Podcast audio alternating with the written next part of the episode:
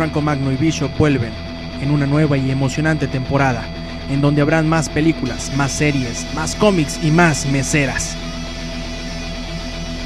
Comics Army, quinta temporada.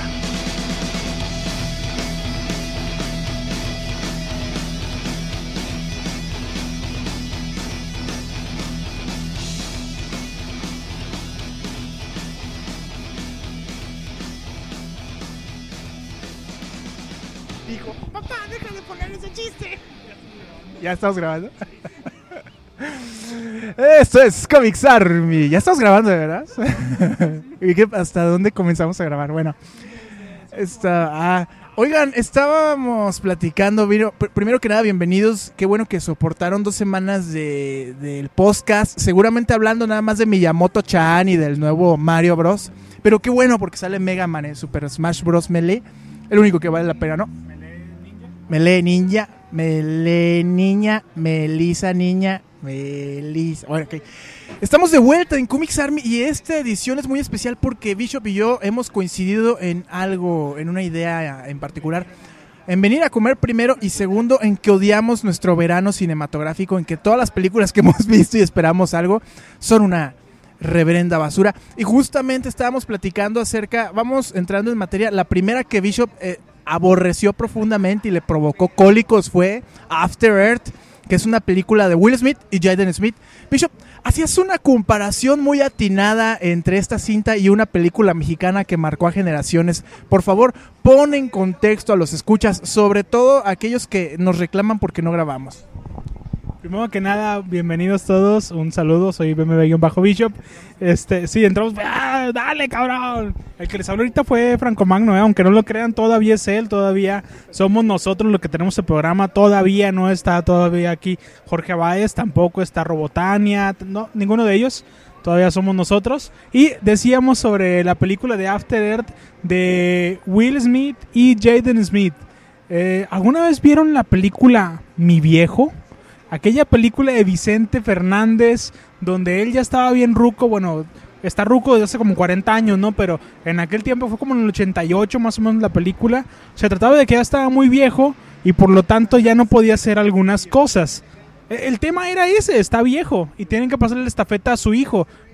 Ya me imagino a los guionistas en la lluvia de ideas. Oigan, hay que hacer una última película con Vicente Fernández. ¿De qué se va a tratar? Ya sé, está viejo. Fin. Esa era mi idea. Este, efectivamente se trata precisamente de eso, que ya no puede hacer algunas cosas y demás, y le pasa la estafeta a su hijo, que es interpretado por quién? Alejandro Fernández, efectivamente. Entonces, al final de la película se ve que Vicente Fernández está cantando y se cansa y, y dice, cántele, mijo. Y entonces ya se sube Alejandro Fernández y comienza a cantar y es como este paso de estafeta, ¿no? Y para él era como, ah, pues yo ya no voy a hacer películas, pero mi hijo va a seguirle y va a seguir haciendo este desmadre. La realidad es que, pues al menos cantando sí nos ha seguido torturando, pero bueno, la cuestión está ahí. Este, esta para mí es la perfecta analogía. La película Mi Viejo se llama es mexicana, búsquenla.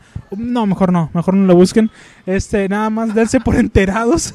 Este, y bien curioso, porque a mí se me hace la misma película que After Earth. After Earth trata, voy a hacer una sinopsis muy rápida, muy, muy rápida, de Jaden Smith con cara de preocupación toda la película. Parece que siempre algo le estuviera preocupando. Yo pienso que está menstruando o algo por el no, no estoy seguro todavía de qué es lo que está pasando, pero siempre tienen cara de preocupación. De hecho, si van en este momento a Google y ponen fotos de Jaden Smith o Jaden Smith en su buscador, les van a aparecer fotos de Jaden Smith con cara de preocupación, con el ceño fruncido. Y estoy hablando del de la frente, no estoy hablando de otra cosa. Este, y bueno, trata de que se siente infravalorado por su papá, que es un gran militar.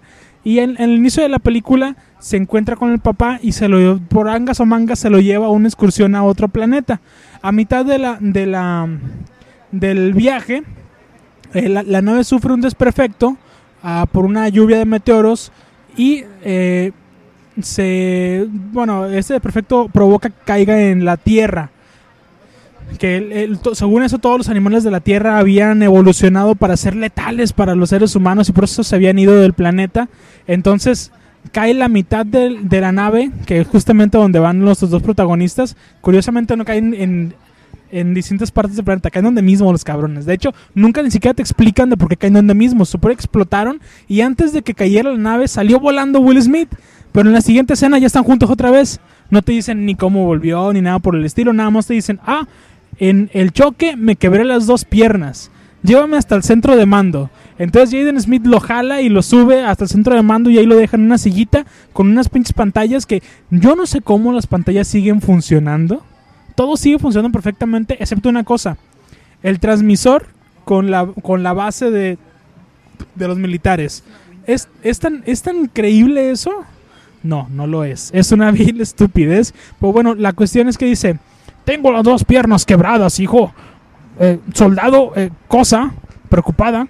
Vas a tener que ir hasta Durango, donde sea que te encuentres, excepto Durango. Vas a tener que ir hasta Durango, eh, o bueno, 800 kilómetros de aquí, en 8 días. Y te, va, te voy a dar estas eh, mamaditas para que puedas respirar el aire de aquí. Córrele, cabrón. Dice, oye, pero ¿cómo voy a ir solo, cabrón? Te- tengo 13 años, no chingues. Ah, mira, tienes un transmisor implantado en salva hacia la parte por el cual yo puedo ver, oler, sentir lo mismo que tú sientes. Así que si vas al baño, ten mucho cuidado. Entonces le dice, vete, dale, échale ganas, morro. Y ahí te va Jaden Smith con su cara de preocupación, que no se la pudo quitar en toda la película. De hecho, terminó la película y sigue preocupado.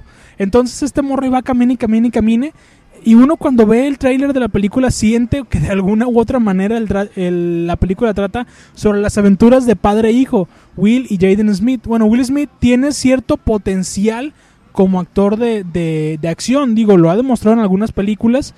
Tampoco es el gran actor de acción, pues, pero mínimamente entretiene. Y a las mujeres las calienta un poco, lo cual está bien porque si tú vas con ella, ella se calienta, pues tú acá y ya. Ah, Ahí como que se aprovecha el asunto. El punto es que en toda la película Will Smith se la lleva sentado en el centro de mando rascándose los tanates sin hacer absolutamente nada más que hacerle bullying telefónico a su morrito. Es lo único que hace en toda la película. Es una estupidez de arriba abajo, infumable completamente. Yo creo que Shyamalan ahora sí tocó fondo. Si había tocado, si, si había caído bajo con The Happening, aquí sí eh, se puso a escarbar el cabrón. O sea, llegó al fondo y se puso a escarbar todavía para ver hasta dónde terminaba el pinche suelo, así. Creo que el Congreso de Estados Unidos ya está buscando pasar una ley para prohibir que Shyamalan vuelva a rodar una película en suelo de la Unión Americana. Harían bien y harían bien todos los países en seguir ese ejemplo. Eh, After Earth ha sido universalmente hecha caca por la crítica y creo que con justa razón. La cosa es que el verano cinematográfico Bishop pues nos ha dejado como un, sinsabor muy marcado, ¿no? Como que llegábamos a la sala de cine esperando un peliculón acá, divertirnos chido, como en los tiempos de la risa en vacaciones, y salíamos decepcionados y además pobres porque está muy caro Cinépolis, este, está muy caro Cinemex, ya hasta la pirata. Claro, para mí, porque pues obviamente este, este, este quien les habla, un vendedor de Bonais, pues no aspira a andar pagando las salas VIP donde Bishop va, donde Bishop va a, este, a dilapidar la fortuna de los mexicanos como buen diputado. Invitado por Jorge Báez, claro. Claro que como sabemos no tiene nada que ver con este programa, no tendríamos por qué estarlo mencionando porque él tiene el suyo en la radio comercial real, pero aquí está su porrista número uno que a cada rato como si fuera petate del muerto lo saca, ¿verdad? Bishop, después tenemos el caso de Iron Man. Yo dije ciertamente que Iron Man no era tampoco como para salir con diarrea de la sala, pero tampoco era para traer mariachis. ¿A ti qué te pareció Iron Man 3? A ver. Estamos chupando tranquilos, Paco. ¿Para, qué metes Iron Man en esto? Aparte, no, no, no. Yo, yo, no. yo no le daba a mi hermana porque la verdad es que me pareció una mala película. Pero ah, que la sigan chupando. Iron Man 3 terminó. Yo, yo hacía un resumen así muy rápido de lo que significó la trilogía para mí. Cuando yo vi Iron Man 1 salí de la sala queriendo ser Tony Stark. Cuando vi Iron Man 2 salí queriendo ser Iron Man. Y cuando vi Iron Man 3 salí queriendo ir al baño a hacer pipí porque ya me había tomado mi litro de refresco y me sentía mal. Mal porque me aguanté las ganas y porque la película fue mala y porque siento que el mandarín fue retratado Nada, señorita. No, no, no, ven, ven, ven, ven, venga, venga, venga. Aquí venía la mesera de Wings Army, ya huyó. Le dijo a Bishop que si no nos hacía falta nada. La respuesta es que sí. Sí, nos hace falta talento y hubiera estado padre que viniera la nueva mesera de Wings Army a presentarse. Evidentemente, corrió Bishop tu opinión acerca de esta huida tan graciosa. Qué falta de valor, qué cobardía. Hemos tenido vagabundos, meseras, metiches, músicos de arpa, cantantes de ópera. Hasta hoy no habíamos tenido una que corriera, ¿eh? Y un choque. Nunca habíamos tenido una que huyera. También es mi primera vez. Servicio cantando Arjona. Edición especial de Wings Army. Este, fresa, ¿no? De Amor FM. Hoy todas mis intervenciones van a ser cantadas, así que le pueden bajar cuando yo voy a hablar. Ya oíste, Rob, por favor, si le puedes bajar cuando al micrófono cuando hable tu carnal. Ahí te encargo, ¿eh? Pues sí, Iron Man 3 creo que yo dije, no, no, no es peor que la 2, pero tampoco es como para traer mariachi. Ciertamente es una película que terminó por romper quizás el encanto, la burbuja de, gusto que había creado alrededor del personaje. Yo leí en Twitter el otro día, creo que lo puso Dwarf, y es una frase que, que sí creo que vale la pena enmarcar. Si Iron Man 1 es buena porque esperábamos en realidad que fuera mala, que no sirviera en lo absoluto, y lo que nos sorprendió es que no, es que es una película que terminó por valer la pena cuando en realidad esperábamos que fuera basura. Y Iron Man 3 nos llevó a las salas con una expectativa yo creo muy alta y terminó por ser muy sosa. Creo que es un poco de... Déjalo agarrar. Déjalo agarro con la mano porque así con la boca se me cae. Este, creo que el, el, problema con la película no es tanto la expectativa, sino la falsa ilusión que se hizo la gente. Ellos solos, ¿eh? Porque yo, yo pienso que gran parte del problema es que a mí te, me mostraron la película. O sea, lo que yo vi en los trailers es lo que yo vi en la película. Yo no vi más, yo no vi menos. Bueno, sí, tal vez un poquito menos, pero cualquier cosita, pues. Ilusionarse además con una película solamente te lleva a tener desilusiones. Yo hasta el momento no he visto ninguna película que diga el tráiler, ay, se ve bien buena, y que llegues y sea mejor de lo que viste. No, no, nunca lo he visto. Y si alguien lo ha visto, por favor que me diga cuál, porque la verdad es que es mentira. A mí me gusta Superman Returns. Creo que Iron Man 3 sí termina por ser un, un ejemplo de que el, al menos el, la fórmula, como la habíamos conocido en la primera parte, se agotó. ¿no? A mí de veras, de veras, me cuesta trabajo pensar que pueda haber una parte 4. Yo creo que sí estaría bien decir ya, ya. Este, no estoy muy de acuerdo de repente con el concepto hollywoodense de manejar ya todo a través de las trilogías. Creo que no, no vale la pena. No todas las historias se tienen que contar en tres partes. Algunas son muy buenas en una, algunas valen la pena en dos y algunas hasta más. ¿eh? Ahí están casos como eh, El Señor de los Anillos, que ya tiene cuatro películas y va ya para la quinta y que ha valido la pena en general. Y el caso de Iron Man me parece que es justo en el clavo. Tres, no va para más. Robert Downey Jr. es un actor que sí, sí puso bajo la mira a Tony Stark, sí lo dio a conocer al gran público, lo dejó, lo de, dejó de ser un personaje nada más popular entre los amantes de la viñeta para volverlo un ícono popular. Pero también es cierto que ya se acabó. ¿No? Sales de la sala de cine convencido de que si vas a ver algo más de Iron Man, puede ser en Avengers 2, pero por favor, otra individual ya no, se acabó, simplemente se acabó. Bueno, sí, creo que efectivamente está pasando, pues se pudiera decir por una etapa un poco complicada. Creo que, a ver, va, vamos a hacer un poquito de memoria a ver si, si, a ver si podemos, vamos a hacer ejercicio. ¿Se acuerdan de la primera saga de Batman? Aquella donde Michael Keaton interpretó a Batman en las primeras dos películas. Después de esas dos películas, Michael Keaton decidió ya no seguir siendo Batman porque sintió que la historia ya estaba un poco ciclada, porque él se sentía cansado del personaje y porque sentía que ya no había mucho que contar y si se contaba, sí, por muchas razones, sentía que ya lo que se contara ya no iba a ser tan interesante como lo que se había contado en la primera, porque él, él de hecho sentía que la segunda era muy floja comparado con la primera, tenía razón, la verdad. Este, entonces decidió alejarse del personaje. Uh, después de eso vimos otros otras dos encarnaciones de, de, Batman, las cuales fueron la primera, si bien no tan mala como la última, sí fue tremendamente mala y el final fue pues George Clooney haciendo el basura lo poquito que intentó trabajar Val Kilmer. Entonces, eh, hasta ahí Schumacher dijo, bueno, hasta aquí se acabó, yo ya no más. Y Warner, er, sí, Warner, ¿verdad? Warner dijo, bueno, pues lo mandamos a descansar un rato. Lo mandaron a descansar un rato y este fueron más o menos que como 15 años el descanso de Batman eh, para volver a salir. ponle, ponle 10 años. 12 años tal vez. Ok, digamos 12 años donde estuvo descansando y luego el mercado tuvo apertura para volver a contar una historia de Batman, la historia de Batman y hacer otras tres películas del personaje. Creo que esta segunda iteración de, de películas de, con, el personaje central de Batman sí tuvieron mucho éxito, sobre todo porque la gente se sentía con esa necesidad de volver a ver a Batman. Porque Batman después de todo es un personaje muy importante. Iron Man se ha convertido en un personaje importante, sí, pero creo que estamos un poco saturados de él. Saturados de él, saturados un poco también de los superhéroes en general. Estoy hablando ahora de los superhéroes en general. Tal vez sea momento de tomar un descanso. Ay, caray. Eh, tomar un descanso, de, de- de- de volver a tomar aire, de, de alejarse un poquito, de tomar un poco de perspectiva y luego retomar donde, donde lo dejamos, si quieres, o hacer un reboot o lo que sea.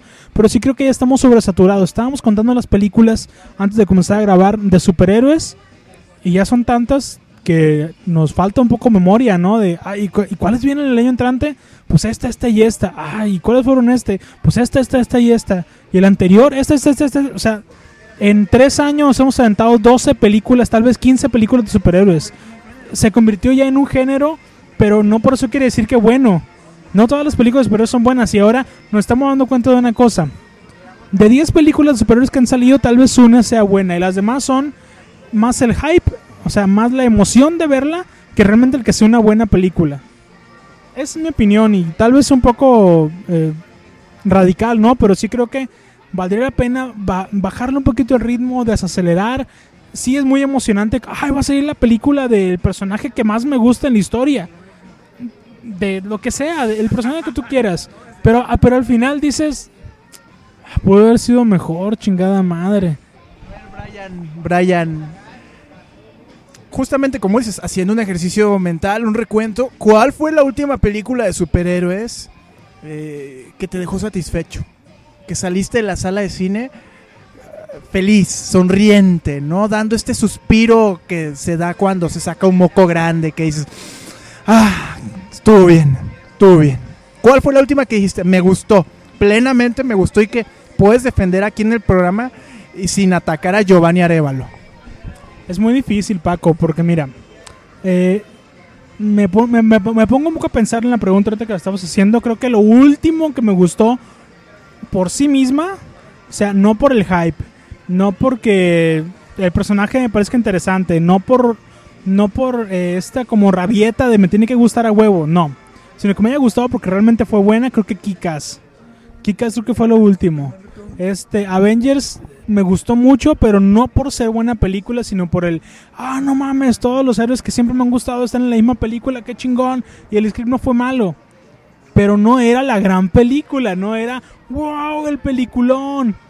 O sea, la verdad es que me, sí me dejó un poco, no decepcionado, la verdad es que no me dejó decepcionado, pero sí creí que pudo haber sido en algunos puntos mejor, menos gags y más historia. O sea, sí hubo puntos donde yo sentía que, que flaqueaba un poco, ¿no? Pero creo que sí, Kikas fue lo último que realmente yo sentí que, que me llenó como fanático. Como fanático y tal vez un poco como. Este. ¿Cómo decirlo? Como amante del cine, del cine. No, no del género de cómics, sino del cine en general. Muy bien. Fuerte, como siempre, la opinión de Vision. Hay una película que se llama Super que también está bien chingona, véanla. Súper. Con. Eh, Ellen Page y eh, un, el güey del The Office, este que usa lentes, ¿no? ¿Cómo se llama? Steve Carell. No, ah, el otro, el güerito, ¿no? El que es como el. Está chida. Bueno, está. Y creo que en este momento vamos al corte o qué pedo. Vamos al corte y regresamos y vamos a hablar finalmente en Comics Army de. Sup ah, no, perdón. Man of Steel. Vamos a hablar de Superman. Lo que hemos estado esperando. Ahora vamos al corte musical. Cortesía ya desde el operador en Culiacán. Esto es Arjona con también es mi primera vez cantada en versión Bishop. Vámonos y volvemos. Muchas, muchas gracias Paco y pues bueno, para decepción de todo el mundo no les voy a poner una canción de Arjona, pero pues bueno, voy a ponerles una canción del señor Stevie Wonder que me gusta bastante, esta canción en particular se llama Sir Duke y pues bueno, los dejamos con Sir Duke de eh, Stevie Wonder, pero no sin antes darles una, un pequeño pues en detalle de información miscelánea acerca de Stevie Wonder. ¿Sabían ustedes que Stevie Wonder y Charles y Ray Charles no pueden verse ni en pintura? Pues bueno, se los dejo eh, de tarea, los dejamos con Sir Duke, interpretado por Stevie Wonder.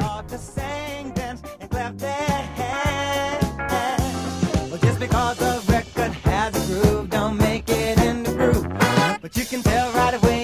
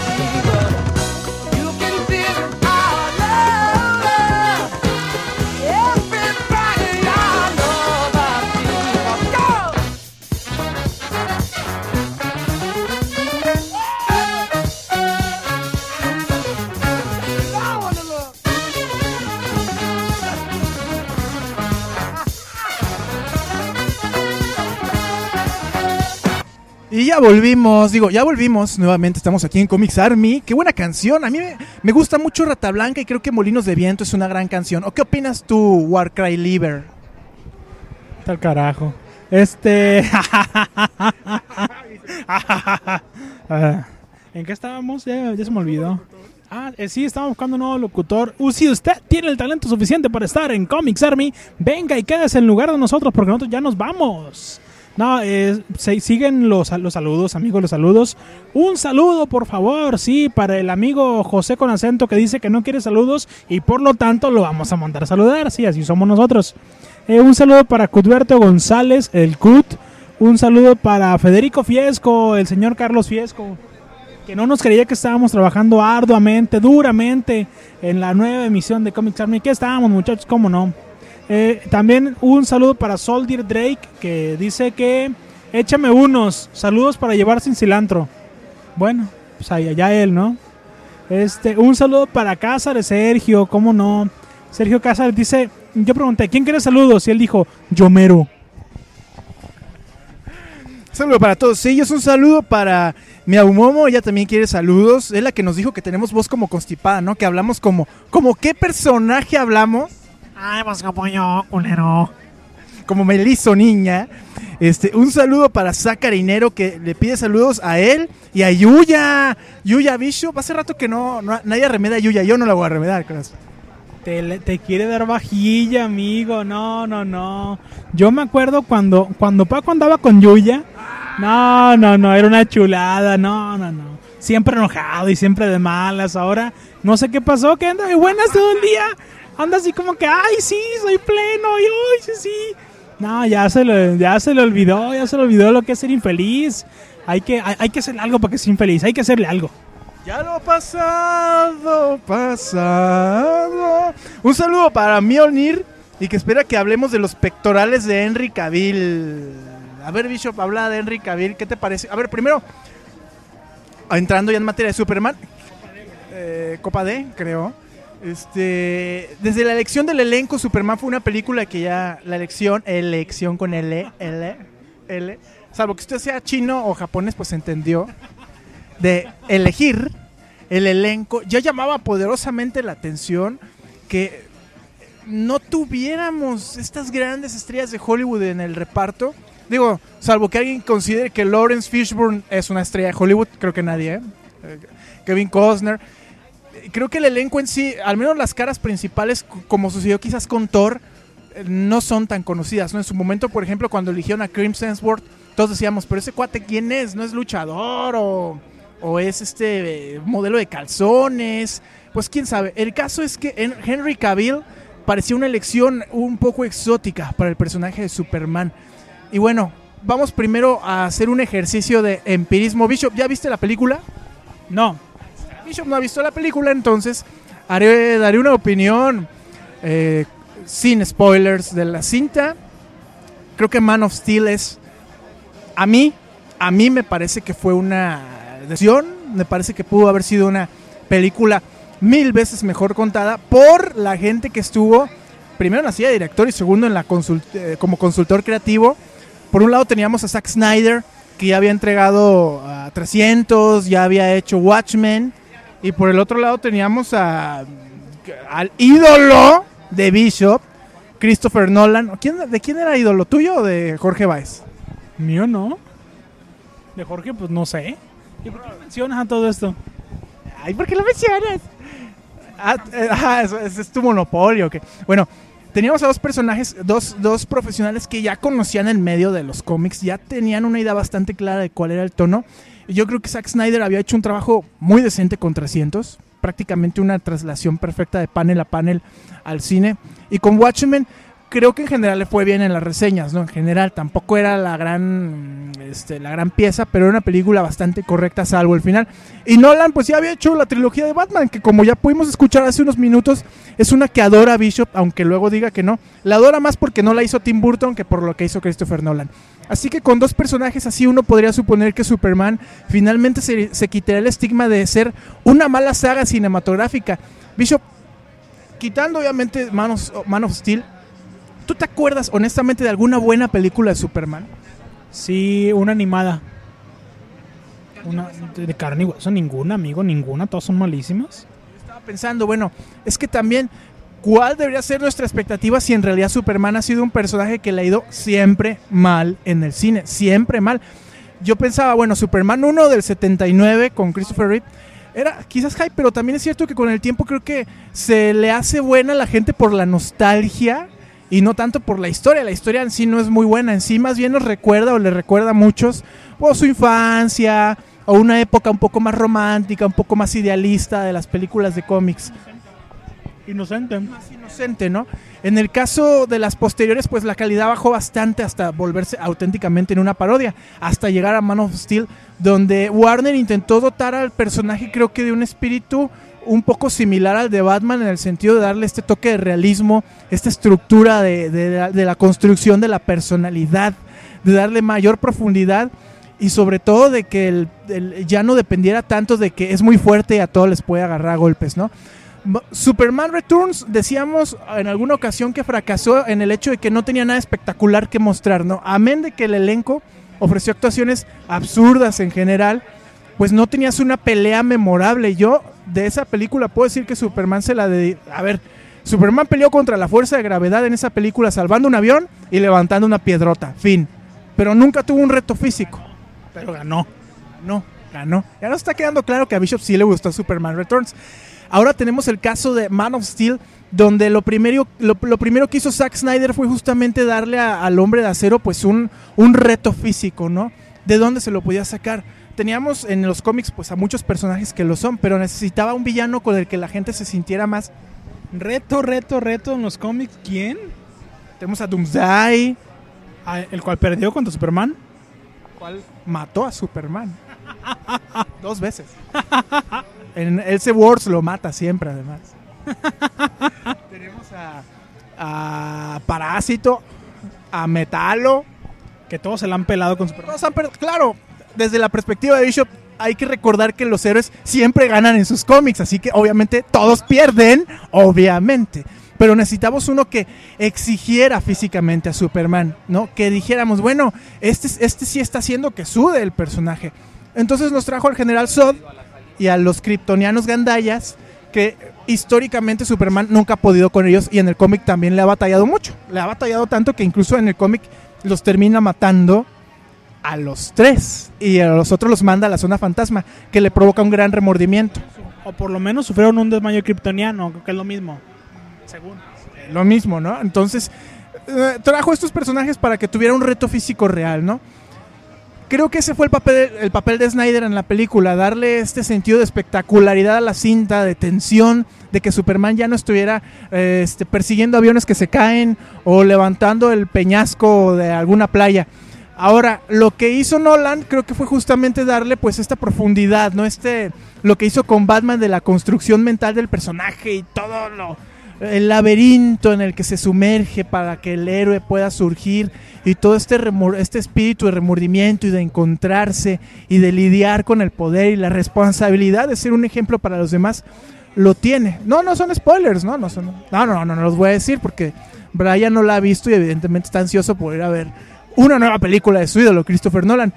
Creo que al final tanto Nolan como Snyder tenían visiones muy válidas de la historia y el problema es que no terminan por empatarlas, terminan termina por sentirse como que Superman, bueno, Man of Steel son dos películas pegadas con silicón y se nota dónde están pegadas y se sienten saltos, ah, se ve el Durex, ¿no? Se ven saltos muy abruptos. Ahora Bishop, no habiendo visto la película, el típico, el típico de Comics Army. No habiendo visto la película, tú vas con expectativas a la sala de cine, ¿tú esperas algo de la cinta? Pues si no hubiera escuchado tu reseña, sí. Sí, al menos en la cuestión visual si hubiera esperado algo. En la cuestión visual, pues. Pe- pero creo que en cuanto a script, pues no voy abierto a nada, o sea, sin albur. Lo que me pone a pensar un poco esto que me estás contando es... eh, Warner había comentado que el futuro de la Liga de la Justicia estaba casi enteramente supeditado al éxito o fracaso de Man of Steel en la, en la taquilla. En taquilla le fue muy bien el primer fin de semana. Eh, pero la crítica pues no ha sido nada buena. Entonces, pues yo tengo mis reservas de qué va a pasar con la Liga de la Justicia de aquí para adelante, ¿eh? porque si de por sí había estado batallando y teniendo ahí como broncas para avanzar, ahora ¿qué van a hacer? Porque así mismo equipo. Es el mismo equipo, digo, ya vimos el- cómo le fue a Linterna Verde, que fue un hiper fracaso. En el caso de Superman, pues es un hecho que mínimo, mínimo, tiene amarrada una, una, una segunda parte mínimo. Y yo creo que todo pinta para que sean una trilogía. La pregunta es, ¿tiene lo necesario para levantar la franquicia? Yo creo que la primera parte, como hizo, dijo Bishop hace rato algo muy cierto, hay tantas películas de superhéroes que de repente ya es muy complicado que alguna sea memorable, ¿no? Se convierte en el hype del momento, en la película que entretiene ahorita, pero mañana se te olvida. Creo que Superman cayó justamente en este problema, ¿no? La verdad no creo, no creo que de aquí a un año me acuerde mucho de la cinta, creo que es una historia olvidable lamentablemente. Creo que se aborazan, tratan de contar demasiado por momentos, hay saltos muy bruscos en el guion y termina siendo pues un intento noble, visualmente bien, pero en las secuencias de pelea se van a acordar de Dragon Ball. Se van a acordar de Dragon Ball. Y creo que la película no sales muy satisfecho. Creo que la cosa está en que mi última esperanza para salvar el verano, y vaya, es que a eso puedo llamar una última esperanza, es la película de Gepardo, la de Lobezno, Aguja Dinámica, la de Logan. Sería la última, ¿eh? porque de plano este verano ha sido, sin albur, muy flojito. Y bueno, también está Thor, que parece que ahí viene. Digo, no espero gran cosa de Thor 2, pero, pero pues ahí viene. Eh, yo sí creo que la que va a salvar esta temporada de películas comiqueras va a ser definitivamente Kick-Ass 2. eh, aunque de ser sincero, me creo un poco de dudas porque he visto como trailer muy, muy rifadores y muy flipantes, ¿no? Pero la verdad es que siempre que veo ese tipo de trailers como tan rimbombantes y tan tan hechos, eh, me queda un poco de duda al final y digo, ¿de verdad va a estar así de buena? Y llego con dudas ya a sentarme enfrente de la, de la, de la pantalla y, a veces hasta le disfruto menos. Yo creo que ir a ver esa película va a ser un poco, pues tener la mentalidad abierta a lo que venga. Como fuimos a la primera, pues que íbamos a la primera como no sabiendo qué íbamos a encontrar y al final fue una sorpresa agradable. Ojalá y que esa también sea algo así de agradable o hasta mejor, aunque la verdad es que dudo que vaya a llegar al nivel de la 1. Lo- Ya, ya lo dije, ya lo dije, ¿eh? Ya lo dije. Este, yo estoy de acuerdo con algo que dijo Bishop, que no me, no me había puesto a lo mejor a pensar de forma tan clara con esto de que estamos comenzando a cansarnos de los héroes en la pantalla. El problema es que, bueno, a lo mejor nos cansamos tú y yo, ¿eh? Pero la gente no, me queda claro. Digo, están ganando una millonada y está claro que los estudios no van a decir, ah, espérense, no, hay que hacer una pausa en lo que la gente se vuelve a acostumbrar a los héroes. No va a pasar, eh, no va a pasar. O sea, como ocurrió quizás con el género del viejo este, pero más por, por una cuestión de avance tecnológico y que dejó de ser relevante para el público, yo creo que los héroes tienen todavía muchos, muchos, muchos, muchos años. Pegó- Django pegó bien perro, güey.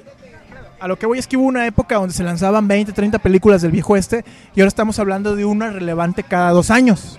¿no? O sea, por ahí Django, por ahí lo que hacía antes Clint Eastwood en los 90, 80, pero ya no hablamos de una industria. Y yo creo que con los héroes, como no dependen de la temporalidad del pasado, sino de presente y futuro, pues les va, eh, le queda mucha, mucha cuerda. Lamentablemente eso va en detrimento de los guiones. Ahora sí se están haciendo ya películas al vapor, ya no se piensan tanto los proyectos. Y si casos como el de Superman, con los nombres que tenía para levantar la franquicia, no pudieron darle frescura, mi pregunta es qué va a pasar con películas como Ant-Man de Marvel, ahí viene quizás Doctor Strange, lo que hagan con los Cuatro Fantásticos, Daredevil. En el caso de DC, pues lo que se ha rumorado con Flash, está Aquaman, que seguramente será una comedia. Y agárrese, agárrese. ¿Usted llegó a ver Birdman? Bishop, ¿viste Birdman en Adult Swim? Birdman, abogado. Abogado legal. ¿Lo llegaste a ver? ¿Qué te pareció? Tremendamente buena. Obviamente, hace muy poco tiempo recibimos una noticia catastrófica para la, la historia. Y es que van a hacer una live action de Birdman. ¿Y quién creen que la va a dirigir? Adivina. No, ¿Sabes quién o no quieres que la, que la hagan? Estás cayendo en un error, Paco. Se llama Birdman la película, pero no es la misma. No llama un person- no, no se un personaje. Se trata, este, es Michael Keaton, bueno, Michael Keaton de, de a como está actualmente viejo, feo, culero, Este, que interpreta a un actor, fíjate bien, a un actor que de joven interpretó a un personaje que era un superhéroe que se llamaba Birdman. Pero no es Birdman. Y ahora de viejo, el, el fantasma de ese, del personaje Birdman acosa a el actor viejo, haciéndolo sentir culpable por no haber continuado con la saga. Entonces es como si en realidad está hablando de Batman, pues. En realidad está hablando de Batman que se le parece a Michael Keaton. Es, es, es, es una comedia, primero que nada es una comedia. Y está interesante, pero no la confundan con el Birdman que, vaya, el Birdman de Hanna Barbera, pues no es el mismo. Muy bien, Bishop, muy bien. Nos ha rescatado la zozobra porque la dirige Iñárritu, así que, ay, qué bueno, Bishop. Probablemente por ahí vemos a Jimena Sarillana en el papel de... Buena. Pa- para las comedias es bueno Iñárritu. Comedias. ¿Su carrera no es una comedia? Saludos a Humberto Ramos de parte de Bishop. Bueno, pues ahí está, estamos llegando al final del programa, si mal no me equivoco, Bishop. ¿Cuántos minutos llevamos en el programa? 34. Cuatro minutos, Bishop. Saludos finales. La gente en Twitter pide que te quememos porque no te gusta Avengers. ¿Tu opinión sobre esta opinión de la turba furiosa que te va a perseguir en las próximas semanas? Eh, síguela chupando. Pero qué bárbaro, che. Y esto fue Comics Army en vivos oh, desde Wish Army, justamente, en Golfo de Cortés, a una cuadra de la Minerva, che, en Guadalajara. Este, saludos, Bishop, eh, la despedida, ¿viste? No me rompa la pelota, boludo. Que descendió el Independiente, che. Pero mira el papel que está haciendo México en la Confederaciones, nomás se fueron a pasear. Y bueno, a mí me importa Newells. No importa News, pero qué tal el Chacarita, dale Chaca, vuelve a primera, boludo, rompela que yo te banco. Bueno, y bueno, esto fue Comics Army. No olviden buscar a Brian Michael Bendición bajo Bishop, cuya cuyo R- URL Bishop. ¿Cómo, ¿Cómo te encontrá la gente en Twitter? Primero me busca, boludo. Pero tu nombre, arroba qué, boludo, explícalo bien. Arroba, arroba BMB bajo Bishop. Eh, y a quien les habla lo puede buscar como arroba zebocio. Ahí estamos contestando todos. Aguante. Ay, claro. Es que lo cambié. Antes era Sayajin Tapatío. Pero pues es que en mexicano se, se dice Sayayin. Y bueno, acá en La Plata decimos Sayajin. Y sonaba muy raro, boludo. Y yo dije, bueno, y lo tengo que cambiar, ¿viste? Porque así no, así no me siento cómodo. Me siento cómodo. Lo puedo decir porque sé que aquí no es albur, boludo, ¿sabes? Porque el viejo Franco Magno lo decís y se estaba albureando. Oye, Franco Magno, sentate aquí. Y no. Y no, boludo, no. Esto es todo. Seguí navegando en www.langaria.net, donde están hablando todo el tiempo de, de sus monos de esos, del PlayStation y la Xbox y todo eso que no les da trabajo, pero che, ¿cómo gastan? ¿Cómo gastan bajando Solid Snake? Sí sabes que Hideo Kojima es fan de Thalía. Y también de, de Elvis Crespo, ¿eh? Elvis Crespo, boludo. Todo el tiempo que estabas jugando Snake, estabas jugando con Thalía. Ojalá. Bueno, fuera, ¿eh? Bueno, fuera, porque Snake. Eh, che, con Elvis Crespo, ¿no? Es que Snake se ponía viejo y se parecía a Elvis Crespo. Eh, Fideo Kojima, ya te, hemos, ya te agarrado, ya te hemos agarrado. Mejor seguir comprando Nintendo. Miyamoto-chan nunca nos decepciona. Que ahí venía el nuevo Zelda. Esperemos con música de Metallica. Claro, y bueno, a nosotros nos gusta. Déjanos con la fórmula. Pe- Pero uno ya lo sabe, ya sabe que va a presentar Smash Brothers, un pinche Mario, un pinche Luigi, un Mario Kart, un... Lo mismo, lo mismo cada pinche año. Bueno, yo creo que la gente que te quiere quemar por eh, porque odias a Avengers, también te va a querer quemar porque odias a Nintendo. Es que a vos nada, na- a vos nada embona, nada te gusta. ¿Sabes que hay una expresión allá en, en Río Negro? Que eres como la gata Flora, que si, bueno, ya sabes, ya sabes. no, no sé. Si alguien se queda con la duda, en el próximo programa de Comics Army decimos el- el- la frase de la gata Flora. Esto fue el programa y gracias por habernos escuchado. Dejen de escuchar el podcast, boludo. Es que está muy malo ese programa. No se les entiende. Ya cállate a la verga, culero. Esto es todo. Esto fue Comics Army. Muchas gracias.